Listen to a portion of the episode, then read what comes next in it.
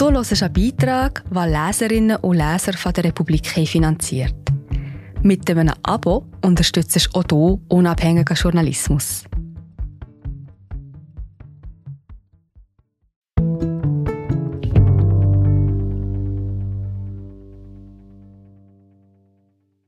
Acht Monate nach dem Attentat auf Salman Rushdie erscheint sein neuer Roman auf Deutsch. Das Buch ist ein Ereignis und seine Botschaft wesentlich komplexer als die bisherige Rezeption suggeriert.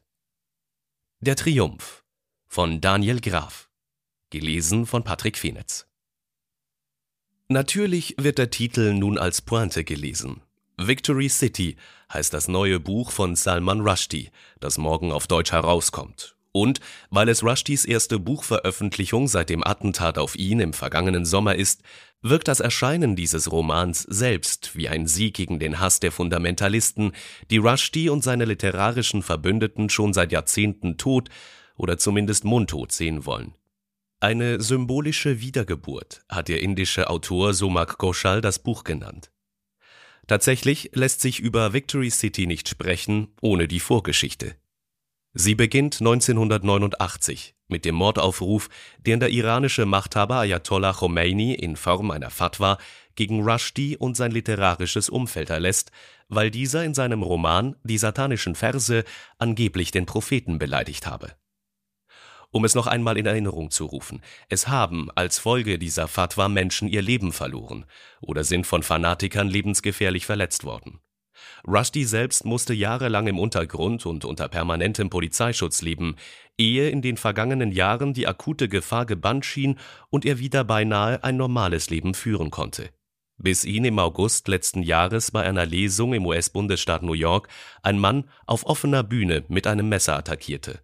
Mutmaßlich um 33 Jahre später dem Mordaufruf von 1989 zu folgen, den die iranischen Herrscher bis heute nicht widerrufen haben weil einige Mutige aus dem Publikum dem Autor sofort zu Hilfe eilten, überlebte Rushdie den Angriff mit schweren Verletzungen. Er verlor ein Auge, eine Hand bleibt gelähmt. Dass sein neues Buch nun international in den Buchläden steht, er vereinzelt Interviews gibt, zumindest ansatzweise wieder schreiben kann und nicht zuletzt, dass er sich seinen Witz und seine literarische Entschlossenheit bewahrt zu haben scheint, lässt sich tatsächlich als Triumph über den Hass begreifen. Und diese Realität schreibt sich in die Leseart von Titel und Romantext ein, selbst dann, wenn man weiß, dass Rushdie das Manuskript von Victory City samt Korrekturen bereits vor dem Anschlag auf ihn abgeschlossen hatte. Da scheint es nur gut zu passen, dass Victory City vom Titel einen Bogen zum letzten Satz des Romans schlägt. Worte sind die einzigen Sieger. Es ist der Satz, der nun überall zitiert wird und gefühlt auch in so ziemlich jeder Rezension als Schlusswort herhalten muss. Am Ende, so lautet der Tenor, siegt eben doch die Literatur über alle Unbill. Was für eine wohltuende Botschaft. Man mag dieses Deutungsbegehren angesichts der Umstände verstehen, nur an der Pointe des Romans und an Rushdies erzählerischer Virtuosität schrammt das gerade vorbei. Aber vielleicht gehen wir dann doch mal an den Anfang. Wir befinden uns im 14. Jahrhundert, im Süden dessen, was wir heute Indien nennen. Das Waisenmädchen Pampa Campana hat mit ihren neun Jahren schon Schreckliches gesehen. Nun aber spricht die gleichnamige Göttin Pampa zu ihr, verkündet, sie sei auserkoren, in einem neu entstehenden Reich, das über zwei Jahrhunderte währen wird, die Fackel der Emanzipation hochzuhalten und die Chronik des Imperiums zu schreiben. Nur läuft es dabei anders als bei Scheherazade, auf Erzählen folgt der Tod. Zitat Du wirst lange genug leben, um Zeugin deines Erfolgs und deines Scheiterns zu werden, um alles zu sehen und die Geschichte erzählen zu können. Doch hast du sie einmal erzählt, wirst du auf der Stelle sterben, und 450 Jahre lang wird sich niemand mehr an dich erinnern. So erfuhr Pampa Campana, dass die Großzügigkeit einer Gottheit stets ein zweischneidiges Schwert ist. Zitat Ende. Immerhin, Pampa Campana wird zur Halbgöttin befördert, mit der Fähigkeit zu Wundertaten versehen. Und mit jener Handvoll Samen, die sie später an zwei gewöhnliche Viehhirten verteilt, lässt sich die Stadt erschaffen, aus der ein großes Reich und die Utopie einer gleichberechtigten Gesellschaft erwachsen soll. Der Schöpfungsakt allerdings gestaltet sich schwierig. Hooker und Booker, die beiden verbrüderten Viehhirten, die zu den ersten Königen des neuen Imperiums werden wollen, brauchen vor allem eines: eine Geschichte von ihrer Auserwähltheit, an die ihre künftigen Untertanen glauben. Hooker, der ihre Abstammung im Erzählen ersann, zeigt zum Himmel und sagt: Da ist unser Vater, der Mond. Aber Booker schüttelt nur den Kopf. Das kauft uns keiner ab. So dauert es ein paar Rushdie-typische Dialoge und skurrile. Wir sind gerade wieder da. Ich bin Marie José, Wissenschaftsjournalistin bei der Republik. Und ich tue dich hier kurz stören. Mir gefällt bei der Republik, dass sie vertiefen. Es sind mehrheitlich Geschichten, die auf Hintergrund eingehen. Für das Lesen oder Hören, beim Joggen, beim Kochen oder wie man noch einen langen Tag vor dem Computer einfach möchte die Augen zutun. Wir sind werbefrei und nur von unseren Leserinnen und Lesern finanziert. Unter republik.ch slash hallo kannst du auch hier ein Abo lösen. So, und das war es auch schon mit der Störung.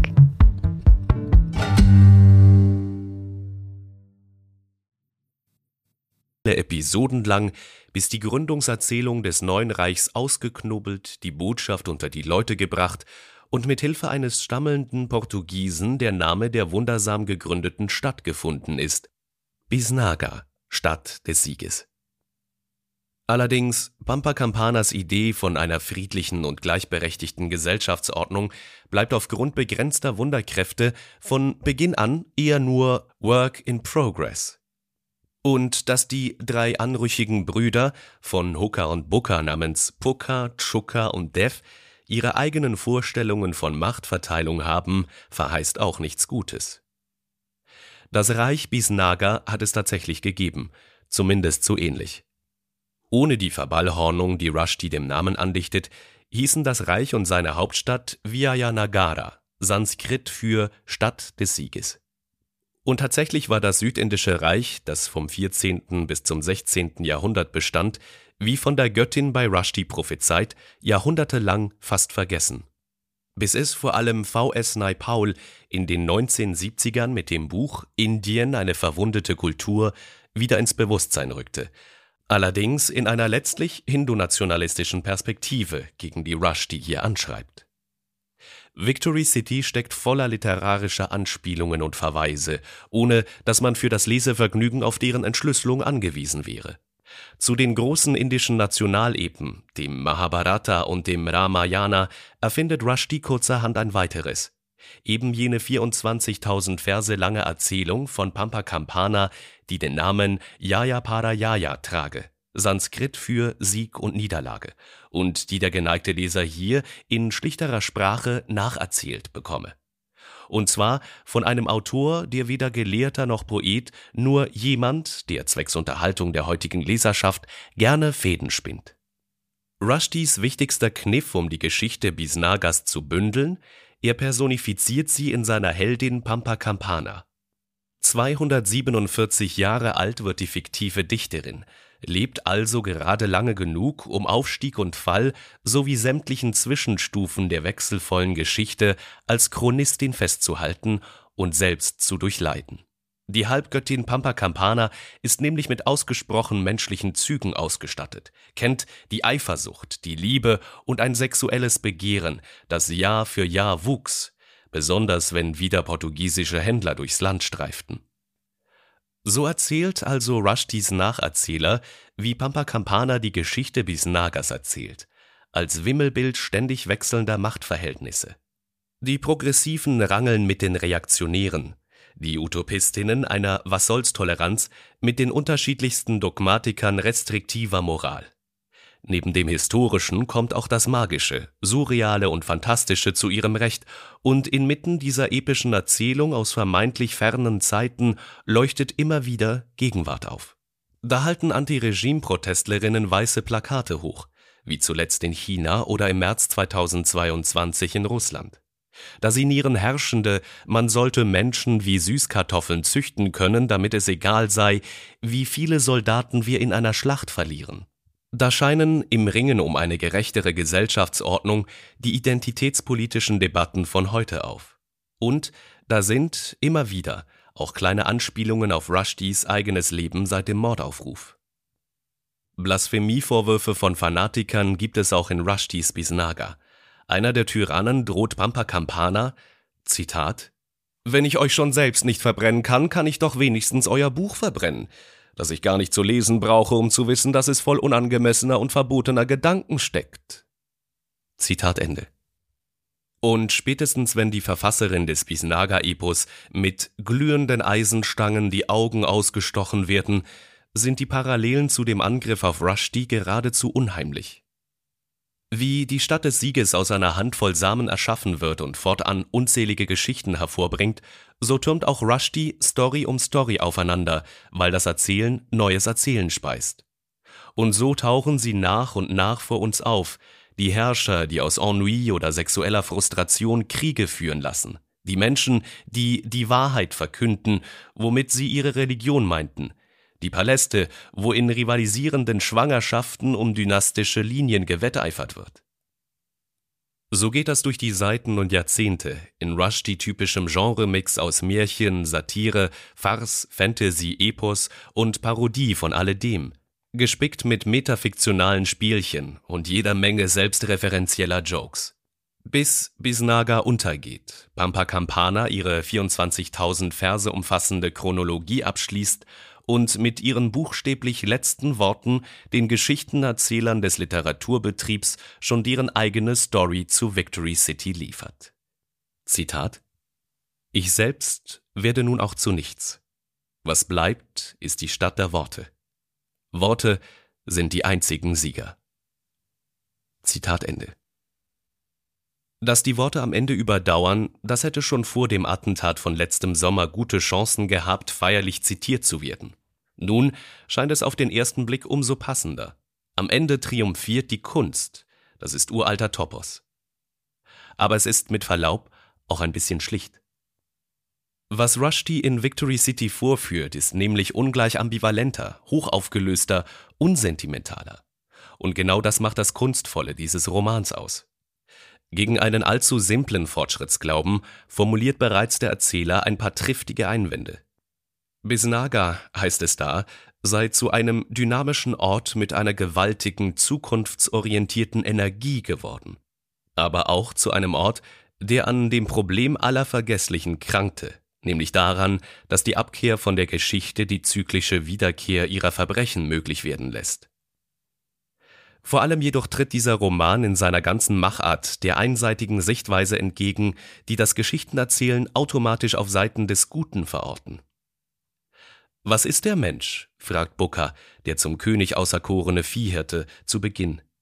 Das ist auch eine zentrale Frage des Romans. Auf den Vorschlag der klassischen Philosophie vom Menschen als vernunftbegabtem Tier würde Rushdie wohl entgegnen, My dear, schau mal in die Geschichte. Die alternative postmoderne Antwort, die dieser Roman auf gut 400 Seiten entfaltet, lautet, der Mensch ist das erzählende Tier. Und das klingt höchstens harmlos für den, der die Macht von Erzählungen nicht kennt. Was Rushdie mit Victory City in Szene setzt, ist, wie Machtstreben immer auch mit Storytelling einhergeht und wie Herrschaftsansprüche nur mit Hilfe erfolgreicher Geschichten durchsetzbar sind. Dafür braucht er nicht einmal den postmodernen Grundgedanken zu bemühen, dass die großen Ideologien dieser Welt nichts anderes sind als große viral gehende Erzählungen, was im Übrigen selbst eine große Erzählung ist. Vielmehr führt er, siehe Hooker und Booker, von Beginn an in kleinen zur Farce gesteigerten Episoden vor Augen, dass Geschichten eben nicht nur in Form beglückender Kunst daherkommen, sondern seit jeher auch zur Durchsetzung und Erhaltung von Machtansprüchen instrumentalisiert werden. Victory City ist ein Roman über das Erzählen selbst. Darauf lenkt nicht nur die Rahmenkonstruktion mit der angeblichen Nacherzählung eines Epos die Aufmerksamkeit. Wir schauen hier ständig jemandem beim Stricken der eigenen Geschichten zu.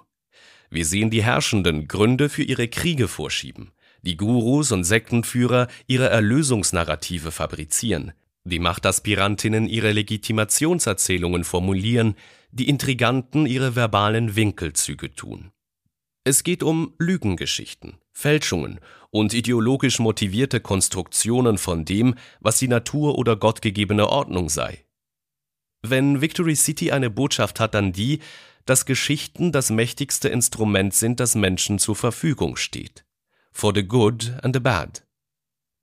Nur weil Rushdie diese Ambivalenz mit Hilfe von Fabulierlust, Witz, Satire, Schalk und überbordender Fantasie erfahrbar macht, kann Victory City empathisch hochhalten, was Literatur als Kunst im Gellingsfall leisten kann.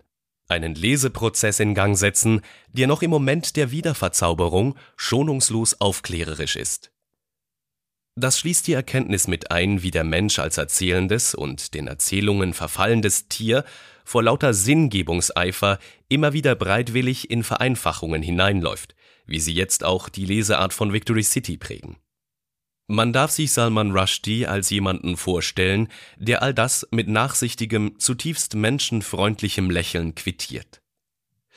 Als Rushdie kürzlich der Zeit ein Interview gab, nahm er übrigens von selbst den Ball aus Pampa Campanas Schlussworten auf und spielte das mediale Spiel einfach mit, es sind die Worte, die überleben, sagte er da, und der Künstler hat eben das letzte Wort. Beides, richtig betont, ist ja gar nicht falsch, nur etwas eindimensional. Und damit das genaue Gegenteil von Rushdies vielschichtigem literarischen Weltenbau.